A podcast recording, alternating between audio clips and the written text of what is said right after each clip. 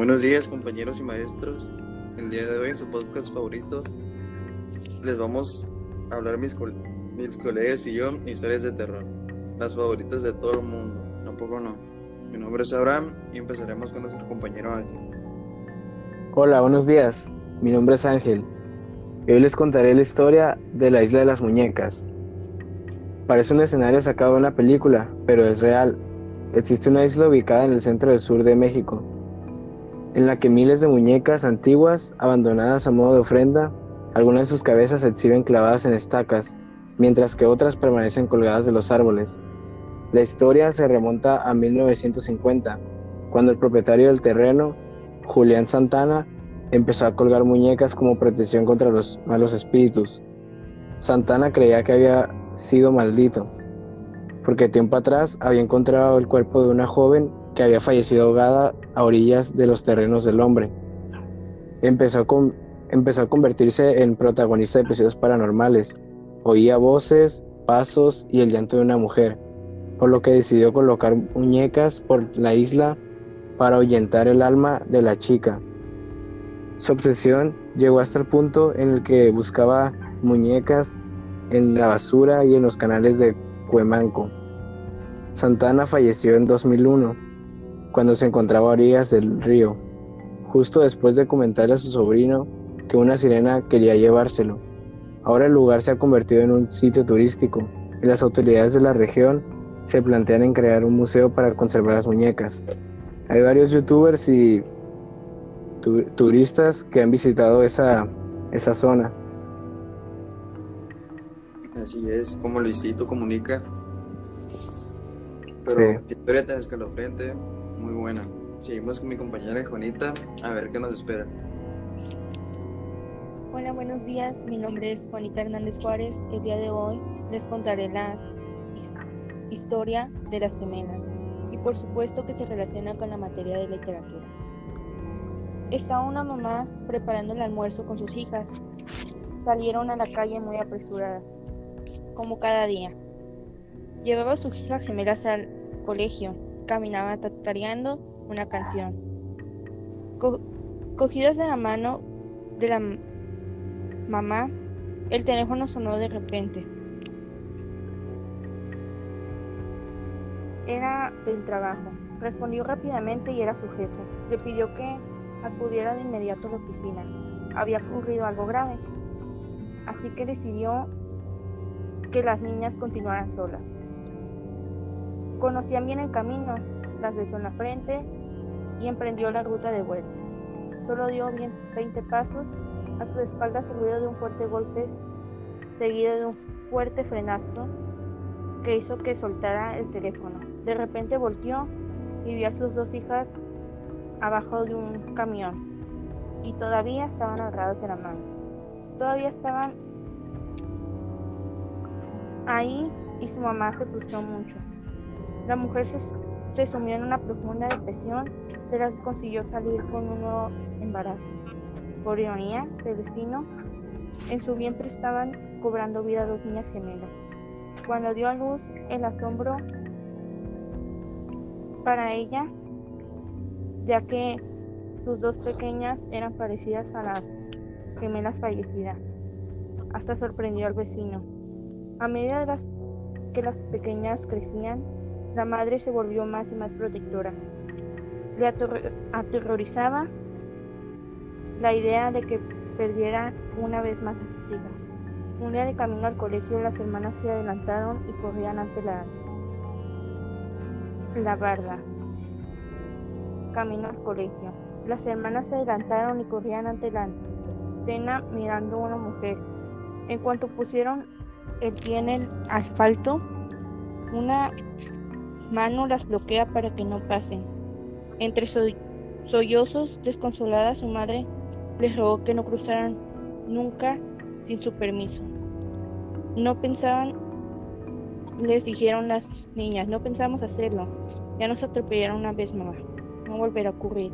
Desde entonces algunos viajeros aseguran que al pasar por ese tramo unas interferencias se cuelan. En la radio se oye una misteriosa melodía que es como la que parecía de las niñas tatareando. y pues esa es su historia. Gracias por esta leyenda, compañera. Y Armando, ¿por qué no nos cuentas la famosa leyenda de la Llorona? Esa que siempre nos contabas en la escuela. Hola, ¿qué tal? Mi nombre es Armando Díaz yo les hablaré de la típica leyenda de la Llorona. Bueno, cuenta la historia que hace mucho vivía un, una madre al lado de sus tres hijos. Ellos eran muy felices sin la tiranía de su padre, que los abandonó hace mucho. Hasta que un día que el hombre regresó. El hombre regresó con sus malas costumbres y estaba molesto porque nadie lo había recibido. La madre ocultó a sus niños y enfrentó al terrible hombre. Sin embargo, fue golpeada por él y, se desmayó. Al pasar de las horas, la mujer despertó y de inmediato buscó a sus niños por toda la casa, pero no los encontraba ni tampoco al hombre. Sin perder tiempo salió a la casa y buscó por el pueblo, ignorando la fuerte tormenta, buscando y buscando, llorando y gritando los nombres de sus hijos, sin poder encontrarlos.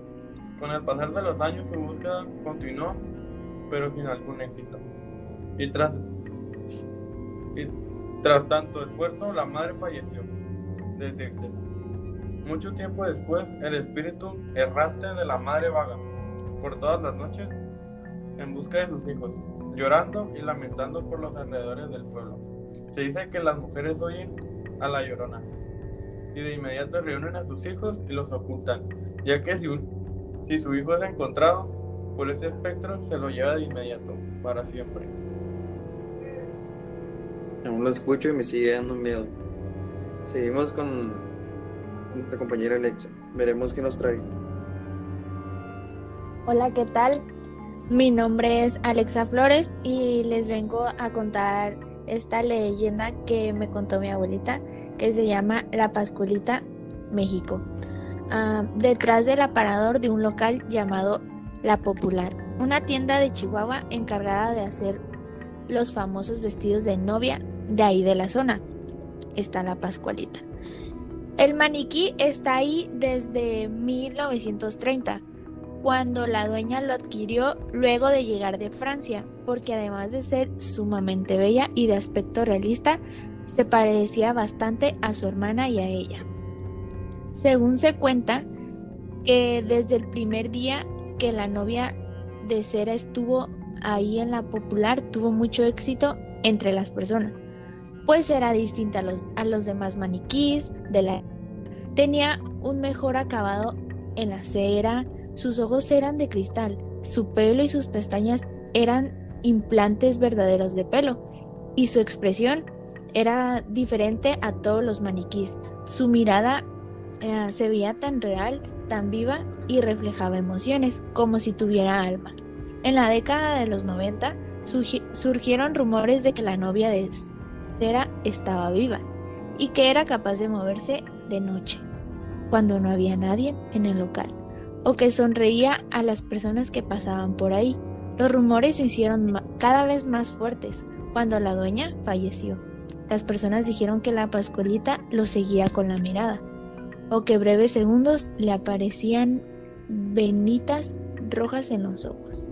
Algunas empleadas renunciaron, vieron llorar o moverse a la Pascualita, y otras se negaban a vestirla, porque supuestamente le aparecían venas verdosas en las piernas, que posteriormente desaparecían.